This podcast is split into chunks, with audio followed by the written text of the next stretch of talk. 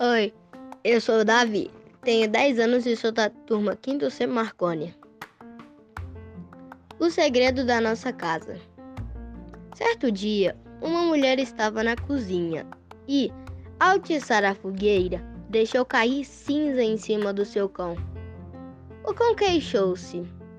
A senhora, por favor, não me queime. Ela ficou muito espantada. Um cão a falar. Até parecia mentira. Assustada, resolveu lhe bater com o pau com o que mexia a comida. Mas o pau também falou: O cão não me fez mal, não quero bater-lhe. A senhora já não sabia o que fazer e resolveu contar às vizinhas o que seu tinha passado com o cão e o pau. Mas quando ia sair de casa à porta, com um ar zangado, avisou-a: Não saias daqui e pensa no que aconteceu. O segredo da nossa casa não deve ser espalhado pelos vizinhos.